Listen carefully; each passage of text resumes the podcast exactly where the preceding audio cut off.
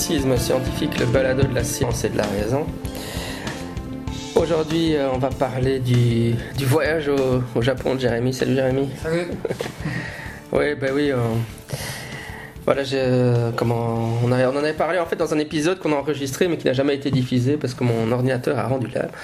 Mais on avait dit que dans cet épisode non diffusé que Jérémy allait au Japon pendant les vacances de Pâques et que euh, on pourrait éventuellement en parler ultérieurement. Et c'est ce qu'on va faire aujourd'hui. euh, euh, bon, alors, évidemment, euh, il est parti aux vacances 15 jours, mais c'est, c'est vrai que c'est l'occasion de parler du Japon sans, sans que je fasse un monologue en gros. Parce que d'habitude, ouais. Enfin bon, voilà. Après, voilà. C'est qu'il y a quelques très vieux épisodes sur le balado où tu parlais du Japon. Ça date un peu maintenant. Mais... Oh, ça date très exactement probablement d'il y a 10 ans quand j'ai commencé le j'ai- et où j'étais au Japon. Mhm. Donc forcément, euh, par exemple aujourd'hui, euh, Jérémy veut parler d'Hiroshima. J'avais enregistré il y a plus de 10 ans un épisode. euh, à- ou que j'avais enregistré à Hiroshima d'ailleurs. en, en marchant dans les rues, c'était assez folklorique. Mais voilà, donc on va parler de ses vacances et puis euh, après, euh, bah, juste pour rappel, évidemment, moi j'ai vécu 4 ans et demi au Japon et maintenant je suis prof de japonais et je suis marié à une japonaise, donc euh, mais euh, voilà, comme ça on va un peu euh, discuter de la religion, des choses comme ça. Alors qu'est-ce qui t'a frappé dans tes vacances? Ouais, déjà, avant d'aborder les, gros sujets, euh, je pense que a une chose que je devrais dire du Japon, c'est que c'est très beau. Voilà. Parce que c'est pas le premier pays d'Asie qu'on visite. On a, on a été en Chine et en Thaïlande aussi ces dernières années. Et euh, voilà, c'est vraiment très très beau, je trouve, le Japon. Ça, c'est ce qui m'a marqué moi. Alors, c'est pas que les autres pays sont pas beaux, la Chine aussi, c'est très beau, mais il y, a- quelque chose comme ça de, du, du raffinement, de l'architecture paysagiste, comme ça, qui est, qui est vraiment euh, poussé assez loin et c'est quelque chose qu'on voit pas, euh, je trouve, ailleurs. Et c'est pas uniquement les, les temples ou la nature, c'est aussi vraiment la, la ville, les, rues, les bâtiments. euh, je trouve qu'il y a beaucoup de choses vraiment très belles au Japon, que ce soit à Kyoto, où on a été du côté des temples, ou, ou, ou à la capitale. euh, la capitale aussi est très très, très belle, je trouve. Voilà, je pense que tu, toi, tu partages un peu ce, Ouais, Ce non, c'est clair. Ouais. Mais moi, en fait, l'astuce c'est que j'ai pas fait d'autres pays d'Asie, donc j'ai pas vraiment de, de sujet de comparaison par rapport à d'autres pays d'Asie. Mais euh, c'est vrai que forcément, je pense que. Enfin, moi, je trouve que le. Oui, c'est ça, le, le Japon est effectivement très très beau. Maintenant, les... étonnamment, la- l'architecture, elle est. Elle est je... Une fois, j'étais parti en voyage scolaire avec un, un ami, enfin un élève qui est prof d'architecture. Et lui, son impression, c'était que la- la- l'architecture au Japon est beaucoup, beaucoup moins régulée qu'en Belgique, hein, Mhm. où on est obligé de faire des, ce qu'on appelle des fermettes flamandes. Mais, euh, et donc c'est assez marrant que malgré une sorte de oh, une plus grande dérégulation des règles de comment est-ce qu'on peut construire les maisons au Japon, le, le résultat est quand même assez assez beau en général, c'est vrai. Mhm. Oui, c'est vrai qu'il y a des rues où tu as, vraiment des très vieilles maisons euh, de, style ancien qui côtoient d'autres maisons super modernes. mais ça, ça, se, ça, ça se assez bien finalement. Ouais, je pense que un des endroits les plus beaux que j'ai vus, c'est les jardins japonais. quoi, hein, C'est ces jardins d'inspiration zen où tout est, tout est vraiment euh, arrangé au mètre carré. euh, comme ça, avec une grande précision. Moi, j'ai déjà vu des- des parcs qui étaient très beaux ailleurs, mais mais il n'y a pas cette, cette précision comme ça. euh, on a vu des temples euh, du côté de Kyoto qui est avec des jardins vraiment extraordinaires, je trouve. euh, notamment, je pense, le Onenin Temple, Mhm. je ne me trompe pas, parce que j'en ai vu tellement que je mélange un peu. Mais vraiment, le- le- on a l'impression que ch- chaque mètre de la, de, de- de la, la pelouse, de l'étang, est vraiment été pensé. Chaque caillou, il n'y a pas un caillou qui est là par hasard. Quoi. Et on a vu ça aussi, ça, m'avait marqué euh, à, ça c'était à, à Miyajima, donc une petite île près d'Hiroshima, où là on a, été faire euh, pas mal de balades, parce qu'il y a une, ascension, il y a, moyen de monter à à peu près 550 mètres d'altitude.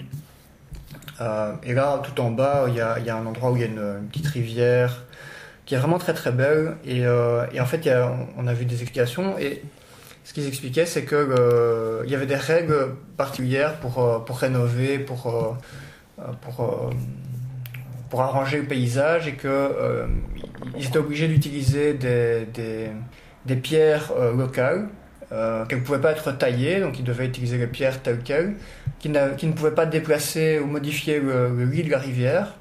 Donc il y a toute une série de règles qui visaient à, à préserver vraiment le, le, côté naturel du paysage tout en le, transformant euh, de manière moderne. Donc y a, ça donne une sorte de résultat comme ça qui est en même temps très naturel, mais où on voit que ça a été quand même créé par l'homme. Euh, ah, je pense que ça correspond un peu à ce qu'on appelait le, land art. Hein, land art.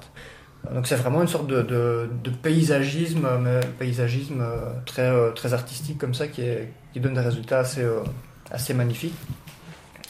Voilà, ça c'est vraiment une chose qui m'a beaucoup marqué. Mais pour les, pour les Belges qui nous, qui nous écoutent, s'ils ne le savent pas, il y a un jardin japonais à Celt. hein. moi, Ouais. vais, je vais assez régulièrement. Enfin, enfin, régulièrement, une fois par an, en gros, avec mes élèves. euh, c'est assez sympa. Il est, il est, il est très joli. euh, donc, il y a moyen, il y a, il y a moyen de, de, de vivre un jardin japonais euh, en Belgique. Et puis, en, en Europe, il y en a un certain nombre d'autres. Mais Enfin, bon, en Belgique, on a celui de Hasselt, Mhm. dans la région euh, flamande, qui est, qui est assez sympa. Ils, ont- ils, ont- ils font toujours Hanami et toutes les grandes euh, festivités. Hanami, c'est la floraison des cerisiers. Euh, donc ils font des cérémonies d'été, tous ces machins-là. Bon, c'est du côté flamand, donc il faut parler flamand, mais... Ouais, mais... on n'a pas, pas encore été voir, mais c'est vrai que ça a l'air pas mal fait. Mhm, mhm. Maintenant, pour la, pour la beauté des paysages, il y a quand même... euh, euh, Je pense que les, les Japonais ont quand même dénaturé pas mal euh, le- la, la nature. Enfin, c'est parce que ce que tu dis est juste, et surtout pour, pour certains endroits, ou particulièrement touristiques. Enfin, c'est vrai qu'à Kyoto, il faut, il faut, euh, faut- ils essayent de préserver Kyoto, en- entre autres parce que euh, qu'avant, Kyoto était super populaire pour les écoles pour faire des voyages touristiques. Alors Kyoto est toujours très populaire, euh, même je sais pas, enfin à la louche, je dirais 85% des Mhm. écoles. Bon, maintenant il y a des écoles qui essaient d'aller à l'international, ce qu'ils faisaient pas avant. Ils vont, vont généralement à Busan ou à, à Séoul, ils essaient d'aller en Corée pour montrer l'étranger aux Japonais.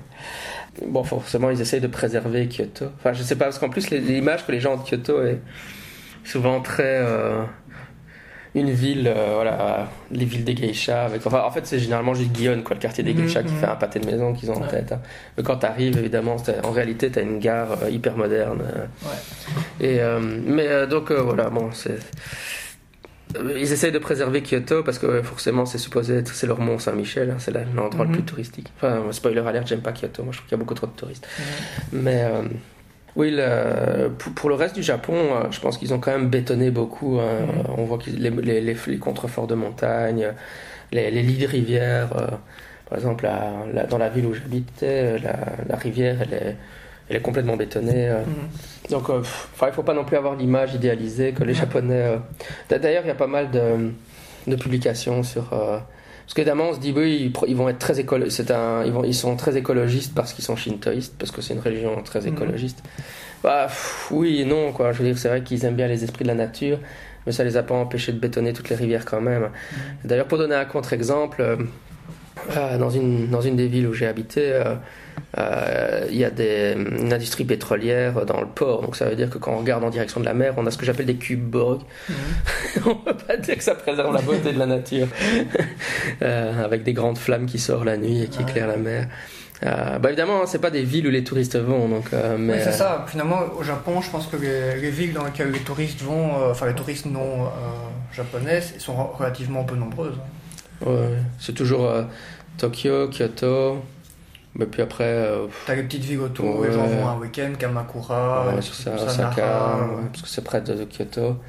Et après, euh, les gens plus aventureux ils vont peut-être aller à Hiroshima et faire Miya- Miyajima, Ouais. quoi, mais c'est tout. C'est tout, ouais. Déjà, Nagasaki euh, essaie désespérément d'attirer euh, les Mm. touristes pour son musée de la bombe atomique. Même Nagasaki, j'ai pas l'impression, arrive à, à attirer beaucoup de. Mhm. C'est déjà trop décentré par rapport au. Bah, c'est ça le circuit Tokyo, euh, Tokyo, Kyoto, Hiroshima pour les plus aventureux. Ouais, c'est ce qu'on a fait. Bah, ça suppose aussi un voyage de quoi Trois semaines au moins, si tu veux faire ça. Ouais, bah, Ou alors semaines, deux, ouais, semaines.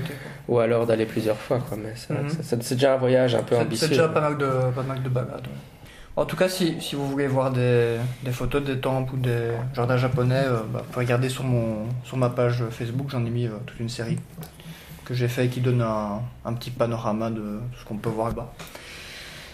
Ok, euh, voilà, ça c'était pour la beauté du Japon. Alors, peut-être on peut dire quelques mots. Moi, ce qui m'a un peu marqué aussi, c'est un peu le mode de vie. Euh, bon, évidemment, en tant que touriste, euh, c'est- comme pour le reste. t'as- T'as une vision qui est, assez superficielle du mode de vie des gens, bien sûr, surtout que tu sais pas communiquer avec eux, donc à part leur dire bonjour, au revoir et merci dans les magasins, évidemment avec la barrière de la langue, voilà.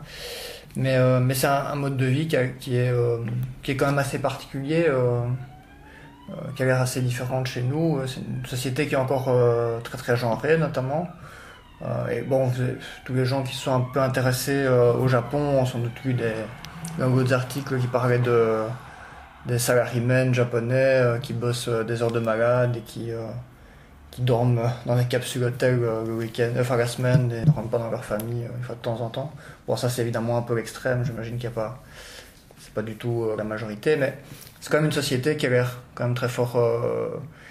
très fort genrée et avec des conditions pas toujours faciles au niveau du travail, beaucoup beaucoup d'heures, au niveau aussi de, de, la vie de famille, bah, les, femmes, quand même, quand elles, euh, à partir du moment où elles font des enfants, euh, il y a une grande partie qui arrête de travailler, et celles qui veulent continuer à travailler, ça a l'air d'être très, euh, très difficile. Mais voilà, je sais pas, toi, toi tu as, vécu ça un peu de, plus de l'intérieur, j'imagine, puisque toi, tu, non seulement tu as vécu là-bas, mais en plus tu parles japonais, donc du coup, qu'est-ce, qu'est-ce que toi, tu as eu comme impression de la société japonaise? Oui, bon, je pense que la société japonaise, elle est, elle est, comme nous on était il y a 50 ans, en gros. Hein. Mm. donc c'est super, genre, et je pense que les, oui, en tout cas, les, femmes qui ont. Enfin, c'est des choses qui nous, choqueraient, qui nous choqueraient énormément, mais je veux dire, les femmes qui tombent enceintes, on leur demande de démissionner, hein, c'est mhm. sûr. Leur patron, si, si, vous annoncez votre. Que vous, bah, même si vous annoncez votre mariage, euh, on, va vous demander quand vous allez démissionner. Quoi. Parce que forcément, euh, si tu te maries, c'est pour avoir des enfants, et si, bon, si tu as des enfants, tu peux pas travailler. Quoi, donc, euh, c'est vraiment très extrême pour nous en termes de, de genre. Pour les, pour les conditions de travail, euh, oui, c'est assez inimaginable pour nous. Bon, c'est ils travaillent vraiment de. Enfin bon, après euh, ils font semblant, il faut beaucoup de semblant de travailler. Hein. C'est des heures pas parce qu'ils font beaucoup d'heures que, que, que c'est du, du, travail de très intense comme on peut trouver dans des grosses boîtes américaines. Mhm. Euh, Moi, ce que je, ce que, enfin, les exemples que je raconte toujours, c'était les quand je donnais cours dans une école là-bas d'anglais, euh, une année, euh, j'avais eu mes congés de Noël euh, décalés par rapport aux autres profs, hein, mhm. Pour des raisons pas, importantes ici dans cette histoire. Et donc le directeur m'avait dit, bah oui, toi tu seras en congé cette semaine-là, tu auras tes congés à ce moment-là, et puis lui, et puis tes collègues auront, auront congé à cette période-là. je dis, ouais, bah ça va, pas de problème. Et puis j'arrive le, jour de la semaine où, donc euh, d'overlap, quoi, où je suis supposé travailler, me pas, j'arrive et tous les collègues sont là. Et je leur dis, mais vous n'êtes pas en vacances Ils me font, si, on est en vacances, mais on, est venu voir s'il n'y avait pas quand même quelque chose à faire. donc, c'est assez particulier comme approche. Mais ils, ils, travaillent pendant leurs vacances, en gros. Donc, en fait, ils ne devaient pas donner cours, mais ils sont quand même venus à l'école pour faire des choses. Mais d'ailleurs, bon, c'est vrai de tous les profs. Hein. Et ils bossent le samedi aussi. Oui, bien sûr. Hein, ils, ont, ils ont en moyenne, en général, ils ont les salariés, ils ont, ils ont droit à deux dimanches par mois, hein, deux dimanches par mois de vacances. Et donc, comme ils y rentrent du boulot, euh, donc par exemple, mon beau-frère, il rentre, euh, il part du travail vers 5 h du matin, il revient vers 11 h du soir tous les jours, y compris les samedis, évidemment. Donc, ça veut dire que les dimanches, ils sont dans le coma. En gros, ils font rien le dimanche. Ils essaient de récupérer les heures de sommeil en retard qu'ils ont. Pour ça, alors, les gens rigolent toujours en voyant les, les salariés dans le train en train de dormir, c'est pas dur, hein, c'est un manque de sommeil permanent, hein. forcément dès que tu t'assieds, tu dors. Quoi. Mais euh, ouais, un autre exemple que j'aime bien aussi, c'est de donner, c'était. Euh, je fêtais euh, au Bon, hein, c'est le nouvel an au Japon, j'étais au nouvel an au Japon. Et alors, mon, mon beau-frère, il avait pour ses vacances de Noël, il avait juste, juste le jour du nouvel an. Euh, non, il fête pas la Noël au Japon, donc il fête le Nouvel An en réalité, c'est mhm. ça au Bon. Quoi. Mais donc, lui, il avait pour ses vacances de Nouvel An, il travaille dans une compagnie euh, de voitures, hein, enfin peu importe, Toyota ou Mitsubishi, une de ces voitures-là. Je ne veux pas être trop précis là-dessus, mais, euh, et il, travaille, enfin, voilà, c'est un spécialiste des camions. Et donc, euh, il doit parfois aller récupérer des camions euh, qui, qui, sont tombés en panne de clients euh, privilégiés à des centaines de kilomètres. Ça fait partie de son boulot. Et donc, il avait que le jour du Nouvel An comme congé. Et, et donc, il se réveille le matin et donc on prend le petit déjeuner. Et à 9h, l'entreprise lui téléphone. Donc, c'est le jour du Nouvel An. Hein. Donc, ça veut dire que quelqu'un lui téléphone de l'entreprise, donc il était visiblement pas en congé non plus et euh, lui dit bah oui il y a un client qui est tombé en panne à Hiroshima donc c'est juste 400 bornes de là où on est. Il faut que tu ailles là-bas aujourd'hui euh, pour récupérer son camion quoi. Donc en gros ses vacances ça a été qu'il a pu faire la grasse matinée jusqu'à 9h du matin. Mhm.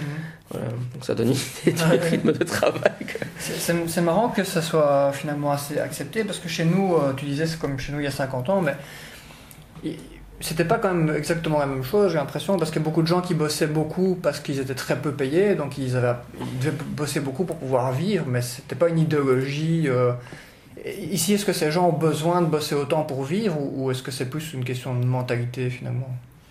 Donc, en fait, c'est vrai que pour les 50 ans, je parle surtout du sexisme. Hein. Pour, pour l'excès de travail, ça, je pense qu'on n'a pas eu ça entre, enfin bon, exactement de la même façon, parce que l'excès de travail est venu après la Seconde Guerre mondiale, quand le, quand le Japon a été rasé, en gros, mm-hmm. quand il en restait rien. Le gouvernement a fait comprendre aux Japonais qu'en gros, il devait être la génération sacrifiée pour, euh, mm-hmm pour, voilà, pour euh, travailler dur pour, faire, pour redresser l'économie. Et pour redresser, ils ont sérieusement redressé l'économie, puisqu'ils sont devenus les deuxième économie du monde, hein, ils sont la troisième. Mhm. Et donc, c'est un, résultat de ces événements historiques-là, finalement. Maintenant, la pression, le, le, gouvernement euh, fait des gros efforts pour essayer de forcer les gens à prendre leurs vacances, mais, mhm. ils n'y arrivent pas. Et ça, c'est le, pouvoir de la pression sociale. Hein, c'est assez impressionnant, je veux dire. Mais pour nous, c'est difficile de se mettre en, dans leurs dans leurs chaussures pour ça. Parce qu'évidemment, euh, oui, donc il suit. La pression sociale est vraiment très très forte là-bas. Donc pour nous, évidemment, le Japon c'est le paradis parce que quand on y va, euh, on a tous les avantages et aucun des défauts. Hein, mhm. toujours, mais quand, quand, même moi, quand je travaillais là-bas, je suis quand même un occidental qui travaille au Japon, donc euh, ça, ça génère des comportements différents. Mais, mhm. mais les Japonais eux-mêmes, ils sont, ils sont toujours sous pression. C'est même assez oui, difficile à comprendre pour nous, euh, mhm. parce qu'on on la ressent tellement pas la pression sociale en gros. Mais euh, par rapport à eux, enfin oui. Mais eux, ils vont, c'est ce qu'ils vont dire, c'est la pression qui les oblige. En gros, ils veulent pas venir travailler pendant leurs vacances, mais s'ils le font pas, euh, les autres. mais alors, c'est complètement systémique. Enfin, c'est un mhm. peu comme ça que je comprends le truc. Mhm. Mais ouais, c'est assez particulier pour ça. Oui, ça, me fait penser à un petit exemple un peu rigolo. Nous, le soir donc la journée, nous, on faisait des visites, et puis le, soir, souvent, on, lisait, euh, on lisait des, des, articles ou, euh, ou, des infos sur le, sur le Japon, enfin, des trucs un peu plus théoriques.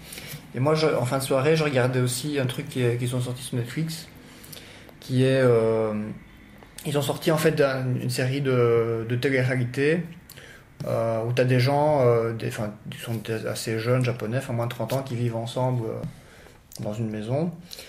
Et bon, c'est de la télé-réalité à la japonaise, donc il n'y a pas. Euh, c'est pas Love Story, quoi. Hein. C'est, en gros, les gens, ils, ils, vont travailler, ils discutent ensemble, il faut en manger, il y a un peu des petits débuts de romance, mais ça s'arrête là, quoi. Il sait pas. C'est Terrace House dont tu parles. C'est Terrace House, voilà. ça passe sur Netflix, il faut regarder, je le conseille à tous mes élèves. Ouais, je trouve que c'est super intéressant pour la, pour la culture. Et moi, un des trucs qui m'avait marqué, c'est dans, dans, dans une des, des séries Bon, il y a un des personnages qui, qui à un moment a, des comportements qui sont jugés comme un peu euh, égoïstes, égocentriques, euh, bon, qui est assez jeune. Donc en gros, c'est mal vu par les autres. Et, c'est super intéressant de voir comment les autres, les autres, euh, les autres hommes qui vivaient dans, dans, la maison, en fait, interagissent avec lui par rapport à, à, à ce qu'il lui reproche. Les gens ne viennent pas lui dire j'en ai marre que tu sois égoïste ou fais un peu attention aux autres. Non, ils viennent lui parler de, de de sa place dans la société, quoi, de, sa place dans, le groupe.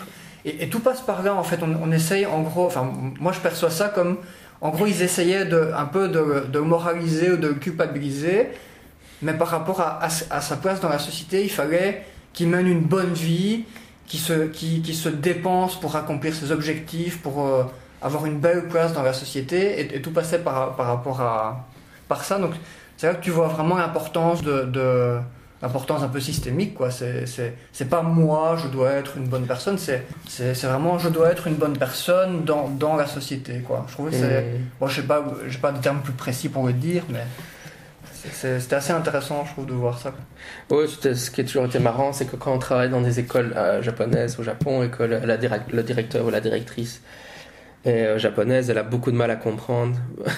en gros, nous, on est en choc culturel au Japon, mais les directeurs qui doivent gérer des employés américains ou occidentaux, ou en tout cas non japonais, sont en choc culturel aussi. Parce que, mhm. bon, évidemment, ils peuvent avoir de l'expérience, mais par exemple, c'est vrai que dans les écoles, ils disent, euh, on nous donne comme consigne, vous devez avoir un, on va vous, vous devez avoir un téléphone portable parce que la directrice peut vous téléphoner ou le directeur peut vous téléphoner à n'importe quel moment pour vous rajouter une, nouvelle classe exceptionnelle le lendemain matin à, 8h du mhm. mat. Donc ça m'arrivait qu'on me téléphonait à 11h du soir pour me dire au fait t'as cours demain matin à 8h. Euh. Ah et euh, forcément chez nous ce genre de truc passe pas. Et évidemment ce qui, bah, au Japon ce qui se passe c'est souvent... après, c'est à chacun de voir comment il réagit, mais les il y, a des Américains qui, qui qui allait engueuler le directeur en disant il est hors de question que ça fonctionne comme ça. Mhm. Et on entendait les, les Américains hurler sur la pauvre directrice, le pauvre directeur qui qui comprenait pas ce qui lui arrivait. Parce qu'évidemment, les Japonais, ils acceptent ce genre de conditions Mhm. sans jamais broncher, quoi. Alors que, normal. alors que nous, euh, nous, on râle, quoi. Si tu nous fais un coup pareil, tu vas aller dire deux mots. tu vas aller dire deux mots. euh, ce que le fond de ta pensée. euh. la direction. Et c'était assez, c'était assez surréaliste. Quoi. Et euh, l'autre chose par rapport à ça, c'est quand même qu'il y a eu des, des- des études en psychologie de la culture, parce que oui, ça existe la psychologie de la culture sur ces questions-là, euh, plein de- d'études fascinantes. Mais par exemple, là, une des études qui est, assez typique, c'est ils ont, ils ont été euh, étudiés les, les, ce que disent les gens lors des Jeux Olympiques lorsqu'ils gagnent une course. Et donc, quand un occidental gagne une course, euh, il va faire un discours du type euh, j'ai gagné parce que je me suis vraiment entraîné très dur et que je suis le meilleur et que vraiment j'avais la rage et que je voulais. Tandis que les, les japonais, quand ils, quand ils gagnent la course, ils vont dire j'ai gagné parce que je suis vraiment super encadré, mon coach est excellent, euh, mes masseurs sont super bons. Et ils vont remercier tous tous- tous les gens. Enfin, c'est comme si la victoire était euh, communautaire, tandis que les occidentaux ils considèrent que la, mémo- la, la victoire est individuelle. C'est l'athlète qui a gagné. Et les japonais, c'est le groupe qui a gagné. C'est vraiment bizarre. Après, ce qui est difficile, c'est de savoir à quel point, à quel point c'est une convention et à quel point est-ce qu'intimement ils pensent vraiment que c'est que le cas. Quoi. Ouais, mais ça c'est la question. Pff, Ouais. En fait, il le. pff, ouais. Enfin, je, je sais pas. On réagit souvent à ça comme ça, nous, hein, mais mais euh, c'est comme si je te disais, toi, euh, tu, tu gagnes une course et puis tu dis que tu as gagné parce que tu as beaucoup, tu t'es beaucoup entraîné. En- en- à quel point tu le penses? Bah, tu- Non, tu le penses. Mm. En, en- fait, nous, on a souvent, j'ai souvent ça avec mes élèves de Mhm. première année. Ils me disent les Japonais sont hypocrites. Ils peuvent pas penser réellement ce qu'ils Mhm. disent. En fait, l'intuition, c'est qu'ils pensent comme nous, mais qu'ils ne disent pas ce qu'ils. Mais, mais en fait, les Japonais, ils, ils- ils pensent qu'ils pensent. Enfin, je- pense que c'est une Ouais. intuition qui est complètement fausse. En fait, c'est un argument d'incrédulité. Je peux pas croire que les Japonais pensent réellement ce qu'ils disent, mais nous, on pense que la culture nous, nous demande de. L'athlète occidental qui, qui met, il a pas plus raison que le Japonais. Il a pas gagné seulement grâce à lui. Il a aussi Mhm. gagné grâce à son coach et ses masseurs. Mais il met tout l'accent sur lui parce que notre culture nous dit que nous apprend à faire ça Mhm. à nous individualiser. Et donc, nous demander est-ce que le japonais est sincère, c'est comme nous demander si l'athlète américain qui arrête pas de se, de se la péter en disant j'ai gagné grâce à moi, il est aussi sincère. Bah, ma réponse à moi, c'est les deux sont sincères. Ouais. Je crois qu'on a, on a, on a vite tendance à penser. euh, On pense à Mais- travers notre culture pour Mhm. analyser celle des autres. Ouais, c'est ça. Et alors on projette et on se dit c'est juste pas possible qu'ils pensent ça. Mhm. Mais, mais les Japonais, quand ils nous écoutent, ils doivent, aussi- ils doivent aussi se dire, euh, je pense, euh, c'est pas possible qu'on pense comme ça. Ouais. c'est clair. Ouais, sinon, une autre chose qui que j'ai remarqué, c'est finalement, les Japonais n'ont pas l'air de faire beaucoup de choses pour, euh, pour favoriser le fait qu'il y ait des étrangers euh, qui s'installent chez eux. Quoi, parce que ça a l'air d'être quand même encore une culture assez euh, fermée ou assez un, peu raciste comme ça. C'est un peu l'impression que j'ai eue. Parce que quand tu. Pour, pour, pour, t'installer au Japon, pour trouver du travail, tout ça a quand même l'air extrêmement galère quoi, en tant qu'étranger. Sauf dans quelques trucs de niche, genre oui, voilà, donner des, des cours de langue notamment, mais pour le reste, ça a l'air d'être un- souvent un peu inaccessible, les, les autres, euh, les autres jobs. Quoi. Sur la question du racisme, en fait, moi je pense qu'il y a deux choses différentes. Bon, de toute façon, le gouvernement est quand même très à droite, hein, ça Mhm. c'est sûr. Donc forcément, d'un point de vue purement loi, c'est clair qu'ils ont des lois qui sont là pour empêcher les gens d'immigrer au Japon, Mhm. faut aucun doute. Je crois que c'est encore récemment, il y a eu un peu de scandale sur les médias, que il y a eu des immigrés euh, politiques, euh, enfin comme chez nous, hein, qui sont allés, je sais plus de, de quelle, de quelle origine, enfin voilà, des pays de style l'Afghanistan, etc., qui Mhm. sont allés. Et je crois que nous, on en accueille combien chaque année? Et le Japon, on en accueille trois par an, comme ça. C'est- euh, ça montre le, la- la- le degré de fermeture du pays. Mais bon, ça, c'est au niveau des lois. hein. Mais forcément, si on a un gouvernement qui est extrêmement à droite, euh, euh, voilà, ils ont. Alors après, pour le, en fait, il y a, il y a une autre chose, c'est que évidemment, les, les Japonais sont encore, ils ont encore une uniformité ethnique assez importante, même si c'est en train de changer. hein. Mhm. C'est-à-dire que leur immigration à eux, elle est principalement chinoise ou coréenne. Mhm. Et donc, alors il y a des gens qui vont me dire ouais, mais on sait voir la différence, et ça je dis bullshit. Mhm. Donc, forcément, si vous, si vous avez un Chinois qui immigre et puis qu'il a, des enfants avec un ou une japonaise, même, même, même si on partait du principe qu'on. Là, là, enfin, moi, j'y crois pas qu'on sait différencier les Chinois des Japonais ou des Coréens. En plus, les Chinois, comme si c'était seulement un type, Mhm. une ethnicité, avec il y, y a- il y aurait un type qui serait les Chinois. Mhm. Mais euh, donc euh, forcément, en fait, euh, l'immigration asiatique, elle, est un- elle est un peu invisibilisée hein, au Japon. Donc surtout pour nous occidentaux, On voit pas la différence. Les Japonais, ils la voient surtout. Moi, je la vois plus parce qu'évidemment, je me rends compte qu'entre eux, ouais, j'entends les gens parler et bizarrement, je suis, je suis à, je suis à McDonald's et aucun des employés parle japonais. C'est marrant. C'est tous des Chinois ou des Coréens, évidemment. C'est tous de l'immigration. Mhm. Mais évidemment, les, les touristes, là, ils ont aucun moyen de faire la différence. Mhm. Maintenant, ouais, ça. Donc, euh, et- mais les Chinois ont quand même, le- les Japonais ont quand même le mythe de enfin, ont un mythe de la pureté raciale, malheureusement. Mhm. ou de, ouais, les, Jap- les Japonais seraient une ethnicité bien définie. euh, Mhm. enfin, voilà. Et forcément, ça, ça favorise pas. euh, et, euh, et pour l'uni- pour l'u- pour l'uniformité raciale. euh, ça, ça a amené à des situations absolument surréelles parce que bon, pour ceux qui savent pas, les donc euh, le plus grand, un des plus grands lieux d'immigration, ça a été euh, le Brésil. hein. donc euh, le, Hawaï et le Brésil sont les deux grands points d'immigration japonaise. Mhm. Et donc c'est lié au fait que les États-Unis ont interdit l'immigration japonaise après avoir interdit l'immigration chinoise parce que à cause du péril jaune. hein. donc euh, Mhm. vous relirez l'histoire. Qu'est-ce qui a amené la Seconde Guerre mondiale? Mhm. mais, mais donc, ils ont immigré au Brésil et ils sont devenus cultivateurs hein, là-bas. Et donc, il y a plein de. C'est pour ça qu'on a eu le jiu brésilien d'ailleurs. Mais donc, il y a eu plein d'immigrés japonais au Brésil. Et maintenant, on en est, ces, ces immigrés-là, ils en sont à la deuxième, troisième. Enfin, non, même plus, puisque c'était avant la Seconde Guerre mondiale. Donc, en troisième, quatrième génération d'immigrants. Et le gouvernement japonais, un jour, il s'est dit on va. On a besoin de ramener du sang neuf chez nous, parce que la population est tellement envahissante. Je crois que c'était dans les années 90, début des années 2000. Et ce qu'il il voulait, il voulait ramener ces immigrés japonais, donc troisième, quatrième génération, qui en fait sont brésiliens, quoi, Mhm. Au Japon. mais, mais évidemment, quand l'idée, c'est qu'ils avaient la bonne ethnicité, ils avaient les bons gènes. Mais dans le fond, c'était des Brésiliens. Et donc, ils, ont fait, ils les ont fait ramener en masse pour occuper euh, voilà, des, des métiers. Ils voulaient avoir cette immigration-là, faire revenir la diaspora japonaise. Ben, ce qui s'est passé, c'est que ces Japonais-là, quand ils sont arrivés, c'était le boxon, parce qu'ils comprenaient rien aux codes sociaux japonais. Je veux dire, si t'as grandi Au Brésil. c'est un peu rude pour toi Euh. d'assimiler au Japon. Et, et le gouvernement japonais, ils comprenaient pas. Ils font. mais pourtant, c'est des Japonais. Ils ont la. non, mais ils ont la bonne couleur de peau. Enfin, c'est complètement enfin, c'est complètement absurde. Ils ont eu des tas de problèmes avec ça. Euh, et ça montre l'idée encore de pureté. Maintenant, après, pour le troisième point, pour le racisme. euh, je pense qu'il y a quand même l'idée que le, le japonais, les japonais sont super racistes, mais pour les raisons que je viens de donner, on fait souvent des titres dans les journaux, les japonais sont super racistes. Moi je dis toujours, euh, avant de jeter la pierre aux autres, regardez chez vous. C'est facile de dire que les japonais, dans la vie de tous les jours, c'est vrai que les japonais vont faire des commentaires racistes, par exemple, s'il y a un- Une fois en voyage, j'ai perdu mon, mon téléphone. Je suis intimement persuadé que je l'ai juste perdu. Mhm. Mais forcément, les commentaires que j'ai eu, c'est que quelqu'un l'a volé. C'était forcément un Coréen. bon, alors voilà, les Japonais sont japonais, racistes. Mais je veux dire, en Belgique, on ferait pas ce genre de commentaires. Je suis sûr que chez nous, on dirait pas ce genre de choses.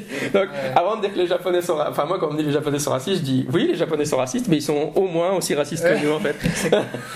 C'est vrai que je pense que des pays comme la Belgique ou la France sont aussi des pays assez racistes globalement. Quoi. C'est pas spécifiquement. Une fois, je me suis entretué sur Twitter avec une japonaise qui vit en Belgique et on s'engueulait parce que moi je défendais que la Belgique était plus raciste que le Japon. Elle défendait que le Japon était plus raciste que la Belgique. Ouais. C'était assez bon. C'est vrai que c'est. Mais non.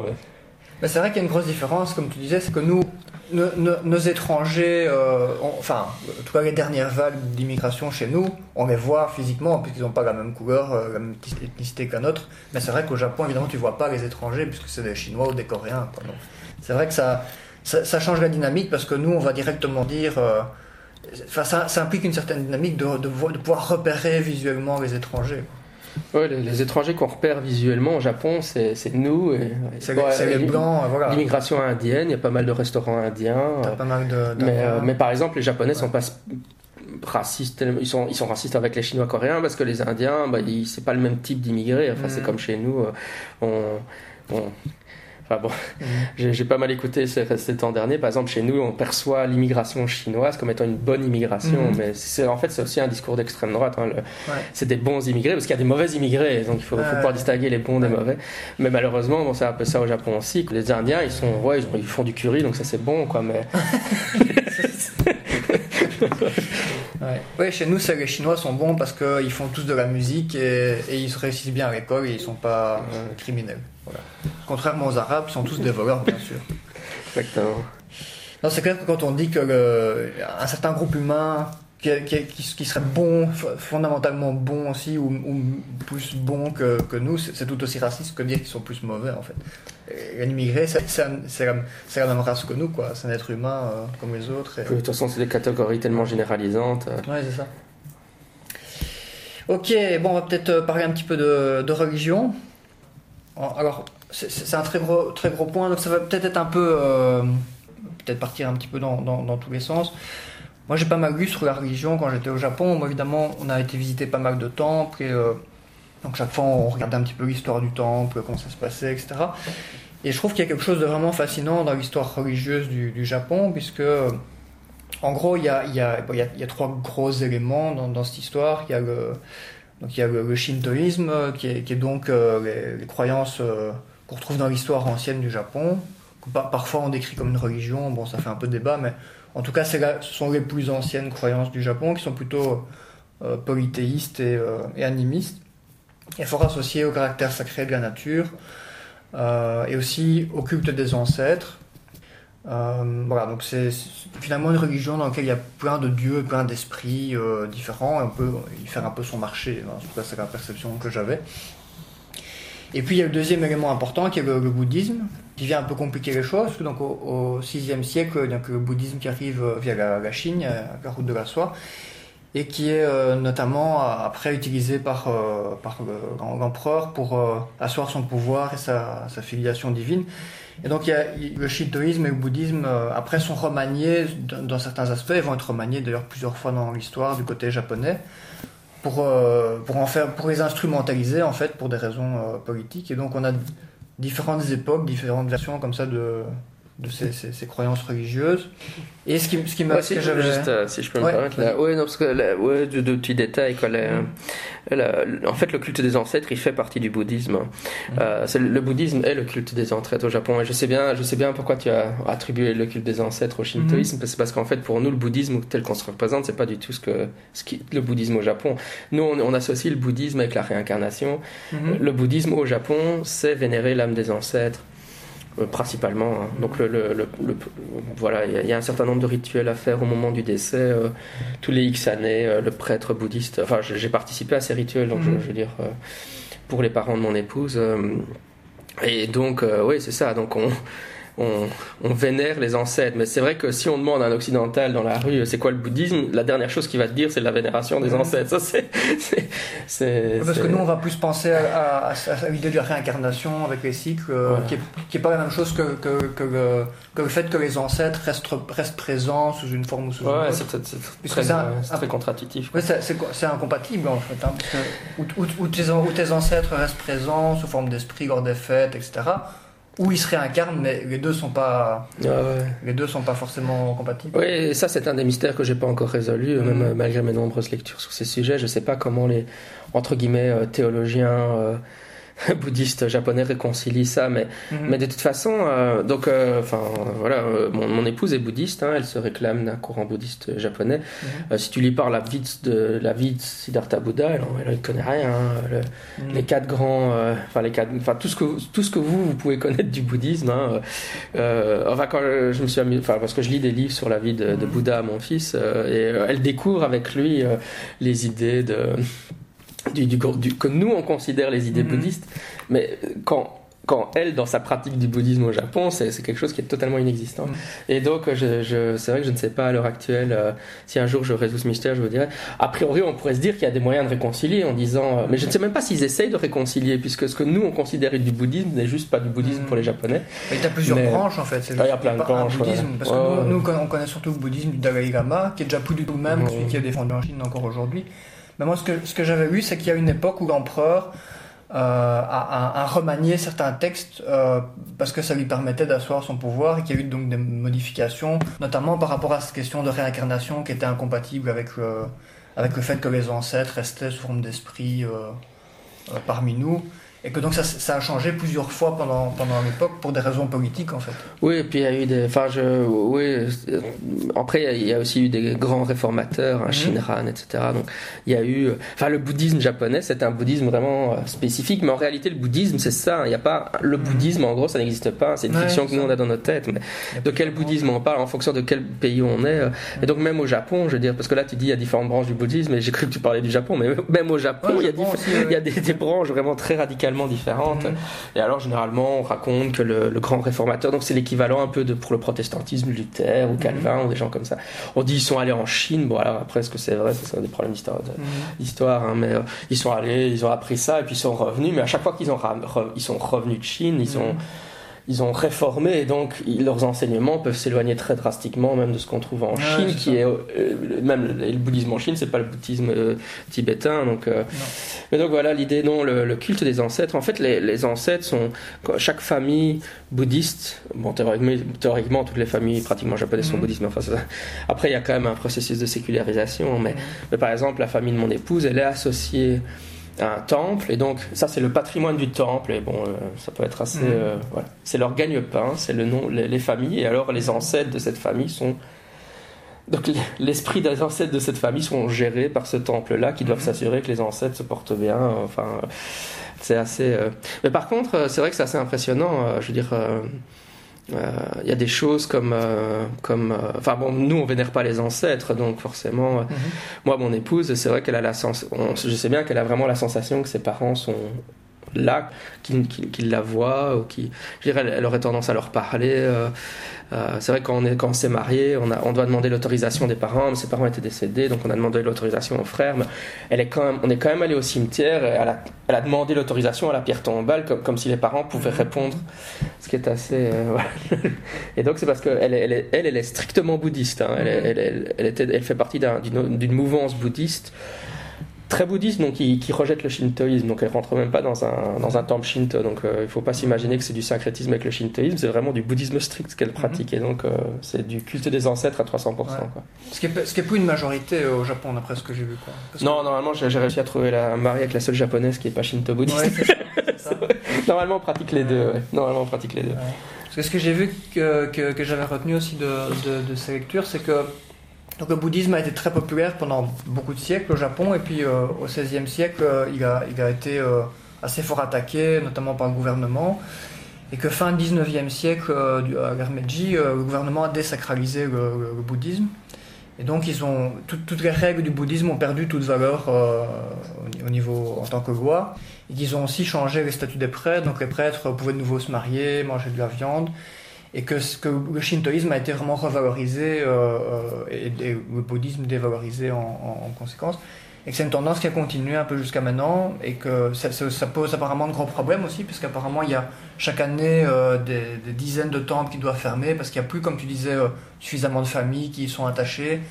Donc du coup, euh, ils n'ont ils ont plus les moyens de payer euh, les, employés, d'entretenir les temples, et ça disparaît de plus en plus.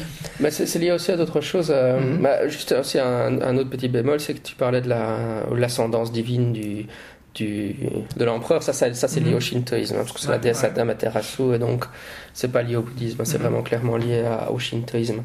Il serait l'arrière, arrière, arrière, arrière descendant du, de la déesse Amaterasu. Mais le, oui, pour le, pour l'absence de fond des temples, euh, qui rend leur maintien difficile, mhm. ça c'est lié à la Seconde Guerre mondiale. Et en fait, donc, ce qui s'est passé, c'est qu'évidemment, à l'ère Meiji, à la fin du 19e, quand le Japon s'est c'est modernisé. Euh, les Japonais ont regardé vers l'Occident et leur modèle comportemental c'était l'Angleterre, parce que l'Angleterre c'était le pays le plus à l'ouest de l'Occident. Mhm. Et qui, à l'époque, l'Angleterre avait conquis euh, avec la, Royal Navy. Mhm. Et donc c'est pour ça que ça, ça, ça donnait l'envie enfin, voilà, d'envahir. Ils voulaient aussi envahir, donc c'est ce qui a justifié. Euh, c'est ce qui a aussi donné la notion de Bushido, puisque mhm. ils ont vu les chevaliers, ils se disent, ouais, on avait quelque chose comme des chevaliers, donc ils ont créé le concept de Bushido sur base des chevaliers. Et donc c'était cette admiration pour l'Angleterre. Mais l'Angleterre, qu'est-ce qu'ils avaient, ils avaient une religion d'État, qui est l'anglicanisme. Mhm. Et donc le gouvernement japonais a, a cherché à se créer une religion d'État. Et donc ils ont forgé ce qu'on appelle le shintoïsme d'État. Mhm. Parce qu'en fait, dans le fond, le shintoïsme avant, c'était juste des croyances régionales, Ouais. ou très locales.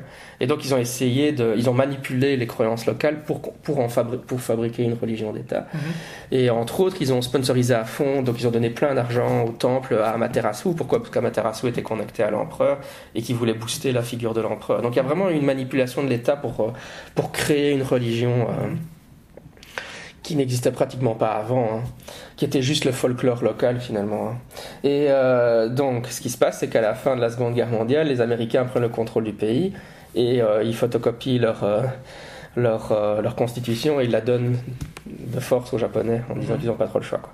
Et les Japonais se retrouvent avec la constitution américaine, mais un des points, enfin il y a deux, il y a plusieurs points cruciaux comme l'interdiction d'avoir une, armée, mais un des points cruciaux aussi, c'est que un des points cruciaux, c'est que euh, il y a une stricte séparation de l'Église et de l'État. Mhm. Donc en fait, les Américains voulaient pas que le, le shintoïsme survive comme, enfin, ou- et donc, contrairement aux États-Unis, la, la constitution qu'ils ont forcée sur les Japonais leur interdit strictement à l'État de, de financer euh, le shintoïsme Mhm. pour empêcher le, le financement des temples d'Amaterasu et donc pour euh, ouais. déforcer l'empereur. Mais donc, je pense que ça a affecté aussi les temples Mhm. bouddhistes qui avaient, qui s'étaient déjà donc à l'ère Meiji déjà, le gouvernement a dit on donne tout l'argent au shintoïsme Mhm.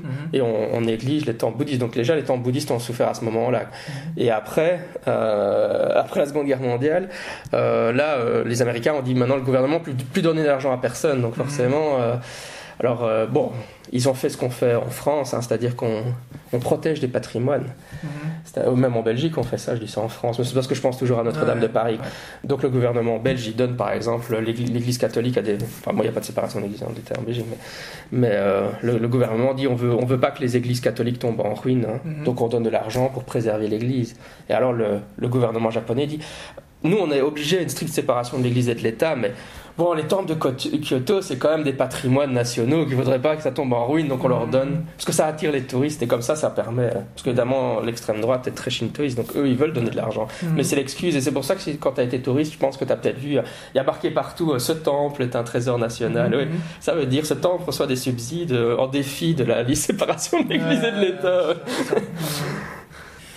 Ouais, une chose aussi qui m'avait marqué euh, particulièrement, ça c'est par rapport aux autres pays d'Asie. En Chine, par exemple, quand tu visites des, temples, tu as il y a, y a un caractère sacré qui est très très présent. Tu, tu sens que tu es dans un lieu sacré, y y a t'as des règles à respecter. Enfin, tu sens que c'est vraiment quelque chose qui a euh, un statut particulier pour eux. Et au Thaïlande aussi, par contre, au Japon, mon impression quand on visitait les temples, c'est que c'était devenu des attractions touristiques et que le côté sacré avait disparu en fait. Et euh, ce, ce- ce qui me marque particulièrement, qui m'amène à dire ça, c'est que par exemple, tu as des grands temples où même à l'intérieur du temple, tu as un magasin qui vend des souvenirs. Quoi. Et ça, c'est- en, en Chine, euh, tu, tu, tu pourrais jamais voir ça, ça choquerait très très fort les gens. Donc là, ça, ça donnait l'impression que le, que le bouddhisme était devenu euh, un folklore parmi d'autres, comme ça au Japon en fait. Mais que les gens allaient le visiter comme ça, mais sans, sans qu'il y ait une croyance forte pour la plupart des gens. Maintenant, il y a toujours des exceptions évidemment, mais que c'était devenu un peu un truc parmi d'autres. Sauf pour le, le bouddhisme funéraire, qui est, qui est euh, comme tu disais, c'est les, donc les rites funéraires, ceux-là sont encore assez pratiqués, y compris par des gens qui pratiquent pas beaucoup le bouddhisme par ailleurs d'ailleurs. Mais donc euh, il y a quand même apparemment une, per- une perte de popularité assez euh, importante. Et moi j'avais lu aussi euh, une interview d'un, d'un un prêtre bouddhiste qui disait que c'était aussi lié à la posture de, des bouddhistes pendant la Deuxième Guerre mondiale parce qu'ils avaient glorifié assez fort les pratiques expansionnistes et les, kamikazes. Et qu'évidemment, comme le Japon, après la guerre, a, a- a passé dans une posture très pacifiste et a regretté euh, assez fort la posture euh, euh, impérialiste qu'ils avaient avant, bah, du coup, les, les bouddhistes qui, qui glorifiaient ça ont été assez mal vus aussi. Et un autre facteur qui était cité, c'est que, contrairement aux catholiques, par exemple, ils disaient que les, les- bouddhistes au Japon, en tout cas, c'est surtout des employés qui entretiennent les endroits, mais ils n'ont pas de discours, quoi. Ils ont pas, il n'y a pas de pape qui fait des discours, qui, qui, qui, édicte des, des publications avec des, des choses à suivre, à pas suivre. Donc du coup, il y a, il y a- il y a le discours qui, qui peut accrocher les gens et, et les entraîner dans, par exemple, le catholicisme, est, est peu présent ici en fait. Ouais, ouais, mais ça c'est compliqué. Il y, a, des- il y a quelques années de ça, si les gens vont sur ma page Academia, ils trouveront. J'avais fait une conférence et j'avais écrit un papier sur, Mhm. euh, sur le, le- la religiosité au Japon. Je- les experts, ils disent en général. Enfin, bon, le, paradoxe évidemment, c'est que le Japon est le pays le plus athée au monde. Donc, Alors euh, ça- qu'ils sont quand même très croyants. Ouais, c'est ça, et donc c'est- euh, et donc c'est parce que ça montre. Le problème aussi, c'est déjà que le concept d'athéisme est défini en fait en fonction de la. Notre athéisme se définit par rapport à la religion chrétienne. Par Mhm. exemple, nous sommes athées de la religion chrétienne. Mhm. Et donc, euh, d'ailleurs, les Japonais, ils comprennent même pas le mot athée. Ça, Mhm. c'est marrant. Il y a- un mot athée, mais quand je le demande à mes amis japonais, en général, ils sont très, ils sont très perplexes. Ils, vont, ils me disent c'est quelqu'un qui ne se préoccupe pas de la religion. Oui, mais non, c'est pas. je me souviens d'ailleurs, j'avais essayé d'expliquer à ma future épouse euh, quand je l'avais rencontrée, oui, je suis athée, faut que tu saches quand même. Et elle me dit oui, ça veut dire que tu te préoccupes pas de la religion. Mais non, non, ça, ça veut dire plus que ça quand même. Parce que pour eux, c'est des concepts qui sont vraiment très, euh, ouais, très, très forts. Et donc, euh, une- une- un des livres que moi j'avais bien aimé sur le sujet disait que le Japon, c'est une société, euh, c'est des, c'est des gens, c'est des gens incroyants dans une culture croyante. Mhm. C'est-à-dire que individuellement, en fait, ils ont la sensation qu'ils sont incroyants, Mhm. mais en pratique, la religion japonaise, est, la, la culture japonaise est extrêmement religieuse. Mhm. Et donc, euh, c'est des gens qui.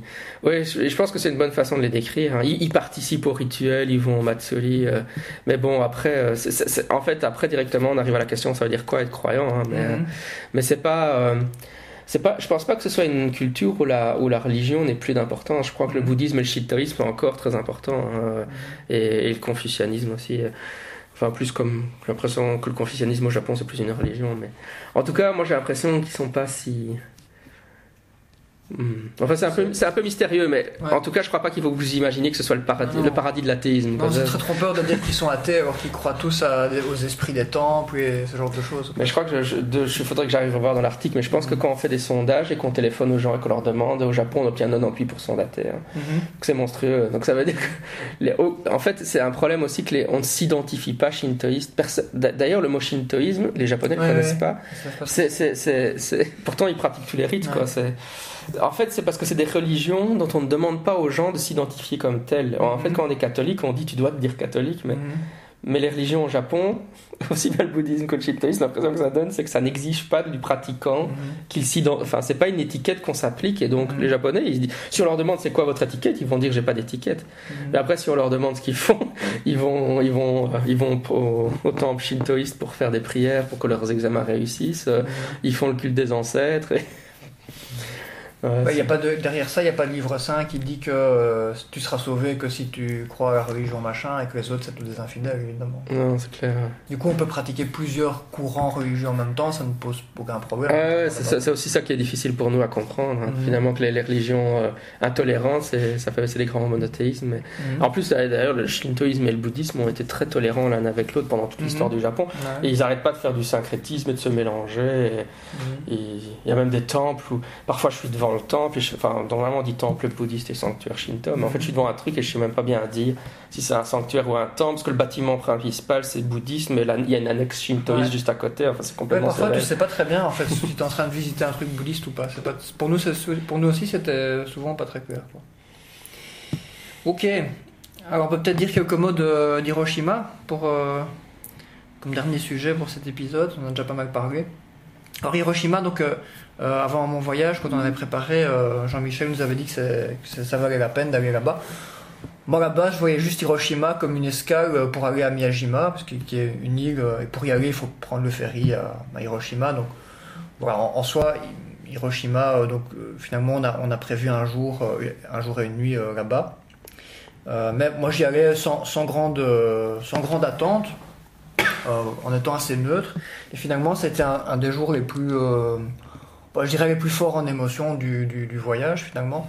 Donc en gros, qu'est-ce qu'on a été voir à Hiroshima? Ben, Donc il y a, le- il y a- il y a- il y a en fait un bâtiment euh, euh, qui, était, qui était à la base un bâtiment d'administration, je pense, euh, euh, qui était juste en dessous de l'endroit où la, où la bombe atomique est tombée, Ouais, ça ça s'appelle le dôme de la bombe le dôme atomique. de la bombe atomique. Et aujourd'hui, bah, c'est devenu un espace commémoratif. Ce bâtiment, enfin les ruines de ce bâtiment sont, sont toujours là. Il y a tout un parc autour, il y a, il y a un musée, et puis il y a Qui s'appelle le parc de la paix. qui s'appelle le Parc de la Paix. Et euh, il y a toute une série de, bah, de, de panneaux avec des informations ou des, des, des trucs culturels, euh, des commémorations qui, qui sont vraiment intéressantes et qui permettent de, de voir un peu euh, l'après-bombe atomique et comment ça a été vécu.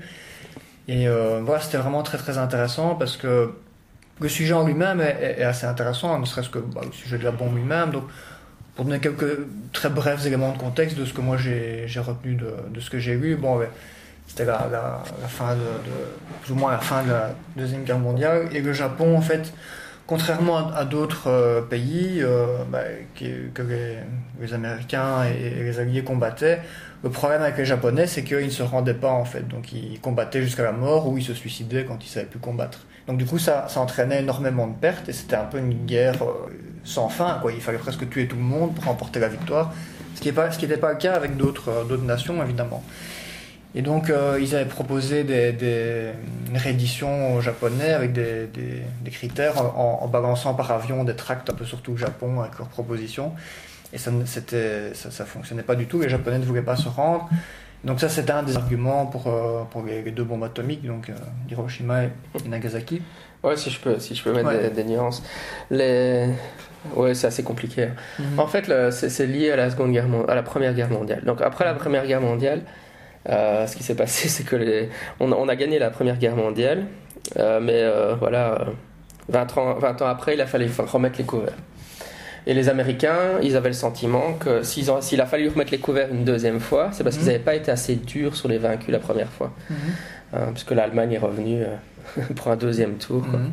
Et donc, les Américains étaient convaincus que c'est parce que lorsqu'ils ont fait euh, les, traités de paix à la fin de la Première Guerre mondiale, ils n'ont pas assez écrasé, euh, enfin, ils n'ont pas pris des mesures préventives assez fortes pour empêcher euh, la situation de se reproduire. Et donc, à la fin, pendant la Seconde Guerre mondiale, les Américains après, euh, enfin, de toute façon, après, bon, à tort ou à raison, hein.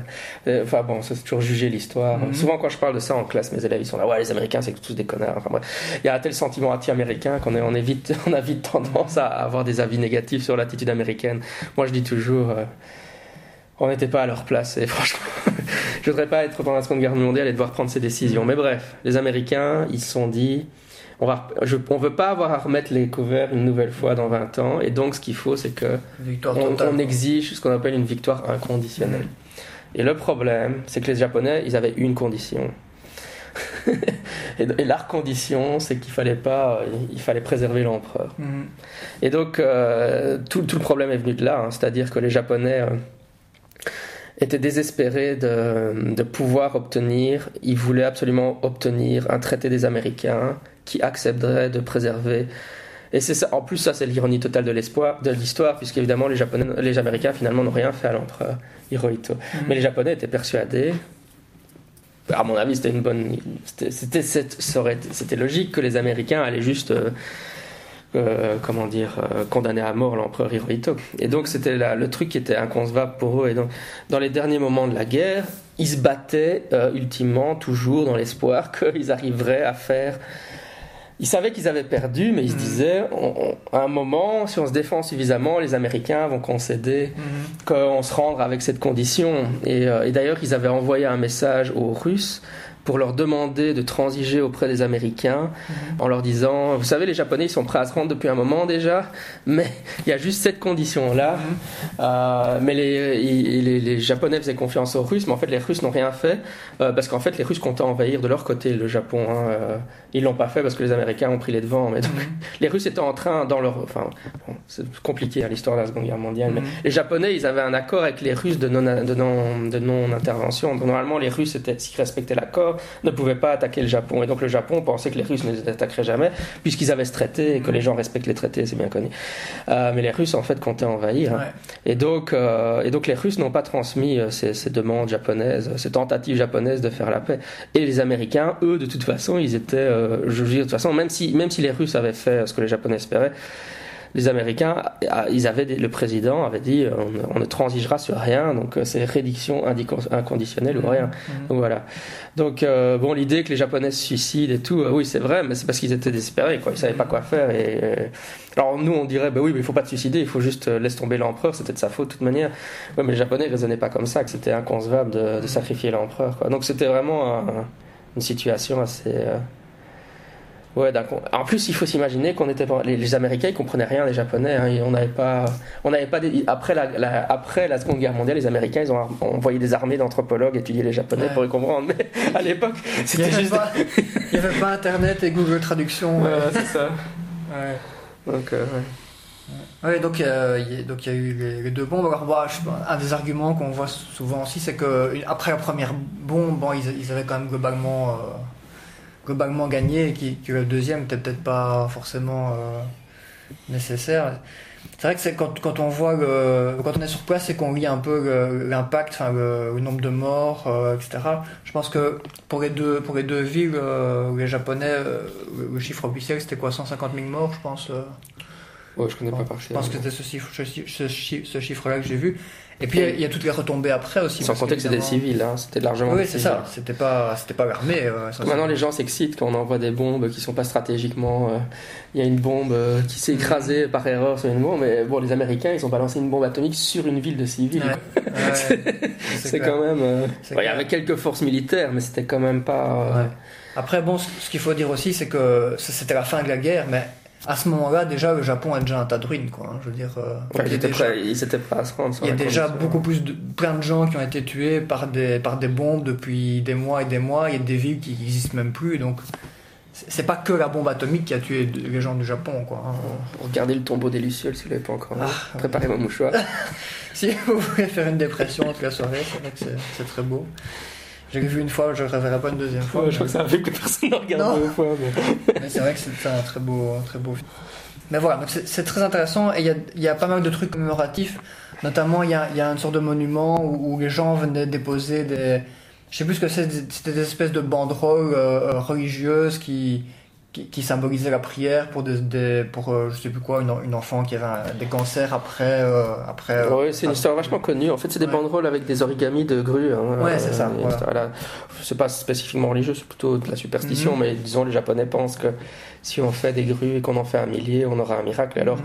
elle a été irradiée et puis euh, euh, je crois qu'elle est morte de la leucémie. hein, mais enfin, elle a fait, elle a fait, des, elle a fait euh, des grues euh, pendant très longtemps. Et à l'heure actuelle, Mhm. pour la paix dans le monde, les- tout- il y a beaucoup d'écoles japonaises qui, font des grues. qui font des grues aussi, pas toutes Ouais. pratiquement, et qui les envoient euh, à Hiroshima. Et donc, elles sont exposées là. Mhm.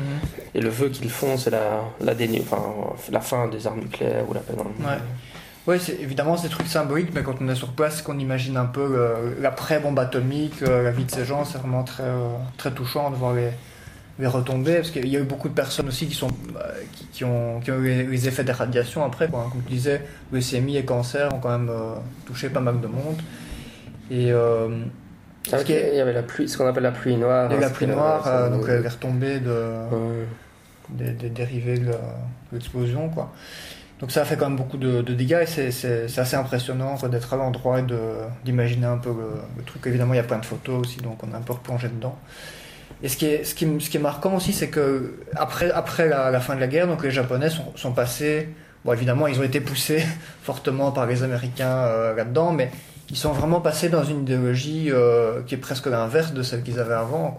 Ils, ont, ils sont passés dans une idéologie très pacifiste. Ils ont quasiment leur armée, même, même aujourd'hui, euh, ne mène que des missions humanitaires ou des missions de soutien, même si c'est en train de changer apparemment avec le gouvernement actuel qui pousse pour euh, pour voir un peu plus euh, c'est encore plus ironique puisque c'est les Américains qui leur demandent d'échanger, évidemment. Ouais, c'est ça.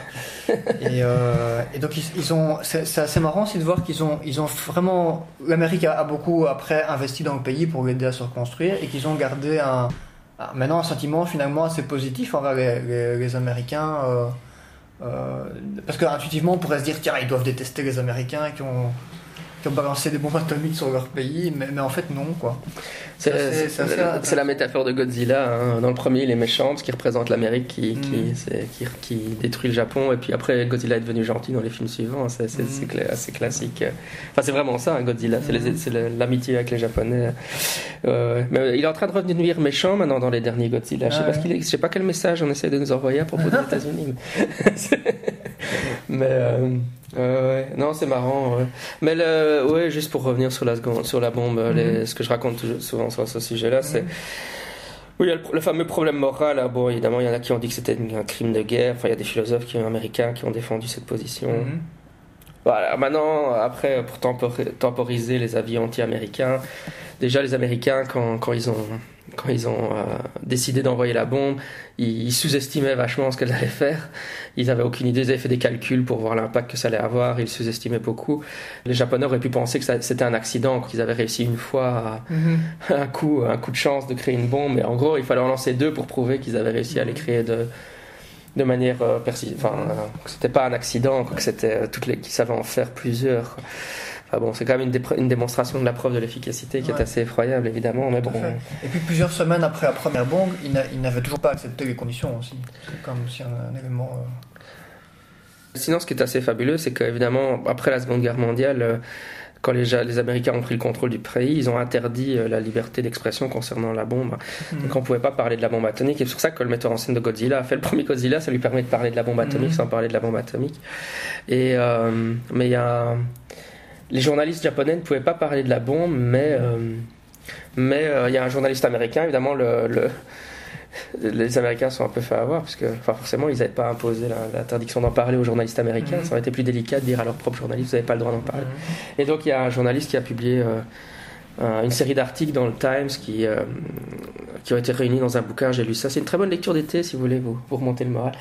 Euh, c'est juste des témoignages de. C'est lui qui raconte. En fait, il a été, il a été interviewé les gens. Il a, il était. Je pense qu'il était au Japon au moment où ça s'est passé. Donc dans les jours mhm. qui suivent, ils ont. Il raconte juste. Donc c'est que ça se présente comme un roman. Il raconte la journée mhm. de cinq personnes. Je crois que ça s'appelle simplement Hiroshima, hein, d'ailleurs, c'est pas, pas, un titre très. Euh, et euh, oui, c'est absolument effroyable à lire, évidemment. Enfin, les, les, les, sur, des récits de survivants, et ça décrit. Et il a publié ça à l'époque dans le Times, et évidemment, les, les, Américains eux-mêmes ont été. Euh, les lecteurs américains ont été complètement. Jusqu'à ce moment-là, évidemment, tout le monde avait dit Oh, c'est génial, on a gagné la guerre grâce à cette mm. bombe. Mais ils se rendaient pas compte. Quoi. Et puis quand il a publié ça, les, lecteurs américains ont été. Euh, tétanisés. Enfin, vous imaginez de découvrir l'impact réel qu'a eu la bombe. Quoi. Et du coup, le, la population a commencé à dire Ouais, mais on a, qu'est-ce qu'on a fait quoi, C'est horrible, mhm. on n'aurait pas dû faire ça. Et donc, le président, c'est M. Truman, je pense, un de mémoire, a. A, demandé à un panel d'experts de, d'écrire un rapport qui était une justification a posteriori de l'usage de la bombe. Mhm. Et donc, ils, ont, ils, ont, ils sont réunis dans une salle et ils ont décidé de trouver la raison pour laquelle. De bons arguments. et, donc, l'argument euh, qu'on entend souvent, moi je l'ai souvent entendu, euh, parce que mon père qui, qui a grandi euh, après la Seconde Guerre mondiale, c'est l'argument qui sort toujours, parce que c'est l'argument qui a vraiment bien marché. C'est l'argument, donc ils ont calculé. Alors, tu fais un calcul. Donc, tu vis, si on devait envahir le Japon physiquement avec des soldats et des troupes, comme on l'a fait en Allemagne avec le jour du débarquement, il, aurait, il aurait fallu arriver par le sud de Honshu ou même le sud de Kyushu, je sais plus. Et ils ont calculé, donc alors ils ont calculé qu'il y aurait une perte américaine pour 6 soldats japonais mourants, mhm. parce qu'évidemment à ce moment-là, les soldats japonais n'avaient même plus de balles à tirer, donc euh, bon, on pouvait dire qu'il y avait seulement un américain qui allait mourir sur 6 dans le calcul, 6 mhm. japonais, mais même, et alors ils disaient, ben voilà, si ils ont fait un calcul et puis ils sont arrivés, ils ont dit, ben en fait, en en balançant la bombe, on a sauvé tous ces gens-là, euh, y compris, euh, on peut faire le chiffre, si on calcule qu'il y a 6 japonais qui meurent pour un américain, on a sauvé tous ces japonais-là, quoi. Et donc ça, c'est l'argument un argument utilitariste. C'est un argument utilitariste. Maintenant, euh, ouais. Bon, bref. Enfin, bref. Je sais pas, j'ai pas de position tranchée sur la question. Hein. En plus, euh, je crois que c'est un problème éthique très. Euh, en fait, en fait, le problème de fond, je crois que c'est un, on dit en anglais with hindsight. après, après les faits, un siècle après, c'est vachement facile de dire ouais, ils auraient dû faire ça. Mais... quand t'es dedans, en plus, tu n'as pas les mêmes informations que nous, on a maintenant avec le recul, donc. Voilà. Et en plus, tu as la pression de, de, vouloir aussi protéger ton, propre pays, les gens qui sont en train de souffrir de la guerre. et alors, vous imaginez, vous êtes un président et vous avez des scientifiques vous disent tiens, en fait, on a réussi à développer la fameuse arme dont on vous parle depuis des, des mhm. mois. Et toi, tu vas dire oui, mais je vais pas l'utiliser. Je vais quand même envoyer mes, mes adolescents se faire tuer là-bas plutôt que de l'utiliser parce que ça serait moralement pas éthique. Si vous imaginez, le gars, il est politiquement, il est mort. Comment il va expliquer ça à la population? Oui, mais j'ai décidé de pas faire souffrir, le, de pas utiliser l'arme qui permettrait de terminer la guerre pour pas faire souffrir les Japonais. Parce qu'il est plus éthique d'envoyer nos jeunes se faire tuer sur leur territoire. En temps de guerre, c'est un peu difficile de penser que beaucoup de gens auraient pu défendre ce raisonnement. Il faut être un peu honnête. Parce que c'est aussi, en temps de guerre, tu ne raisonnes pas avec l'éthique que tu as euh, maintenant euh, ici euh, dans mon salon. quoi. Tu as, envie de protéger les gens, enfin, les gens de ton côté, tu as envie de gagner, et le reste, voilà, ça vaut ce que ça vaut. quoi. Oui, c'est ça, et je pense qu'on a vraiment maintenant une attitude en, en Belgique anti-américaine, et donc on a on blâme facilement les Américains en disant ouais voilà enfin, enfin, c'est tout le discours anti-américain qu'on entend tout le ouais. temps mais je crois qu'il faut éviter et essayer de se remettre vraiment dans la peau des gens enfin de se Mhm. remettre dans la, dans la perspective où ils étaient c'est chaud quoi Mhm, tout à fait. Ok, super. Bah, voilà, je pense qu'on arrive un peu à la fin de, de l'épisode. Ah, Peut-être en tout cas en, en conclusion, donc euh, bah voilà, s'il y a des gens qui sont intéressés par l'Asie, en tout cas euh, le Japon c'est vraiment une chouette destination. C'est très beau, c'est très intéressant. Euh, bon, c'est un peu cher aussi comparé euh, à la plupart des autres pays en Asie, mais ça vaut vraiment la peine. Donc voilà, encore une fois, si vous voulez voir un petit aperçu visuel, euh, il y a pas mal de photos sur, sur ma page Facebook. Voilà, en tout cas, euh, j'espère que cet épisode vous a intéressé. Ouais, pour le musée de la bombe atomique à Hiroshima, je le dis quand même parce que Jérémy était très euh, élogieux. Enfin, je suis très élogieux Mhm. moi-même, mais c'est quand même. Enfin, en tout cas, il était en travaux la dernière fois que je suis allé, donc je sais pas Mhm. si tu as visité la version complète, mais je veux dire, il y a quand même des, des, des mannequins en cire euh, qui montrent avec la peau Ouais. qui dégouline. Et... Ouais, c'est très, Donc- très dur, euh. Je veux dire, quand j'y vais avec des groupes d'élèves, il y a- il y, a toujours des gens qui refusent d'y aller. Et je- franchement, voilà, si, si, si vous voulez pas y aller, c'est pas. Moi, je leur dis toujours, c'est pas un problème. Je peux tout à fait bien comprendre que vous voulez pas rentrer Ouais, là-dedans. Mais donc, spoil- enfin, comment dire, un petit warning, quoi. C'est pas. C'est pas, euh, c'est pas Disneyland, quoi. Non, non, vraiment pas. Mais non, même sans faire le musée, il y a, y a plein de choses autour et plein d'histoires autour. Quoi. C'est clair. Allez, à la prochaine alors. Ouais, Ciao, ciao. ciao, bye bye. Vous vous intéressez au phénomène ovni? Vous voudriez enquêter sur des cas d'observation d'ovni, mais vous cherchez un groupe dans lequel vous investir. Vous habitez dans le nord-est de la France Eh bien, ce groupe existe. Il s'agit du CNEGU, le Comité Nord-Est des groupes ufologiques.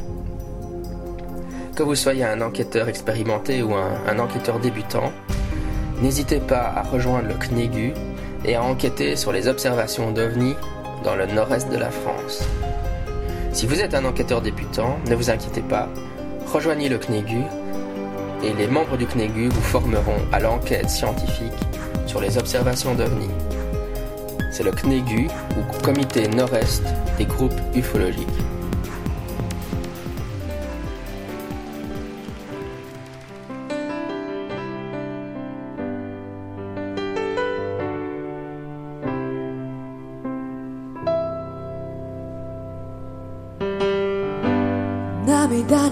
さない」「どんなに辛くても誰にも負けない強さ」「持ってるのは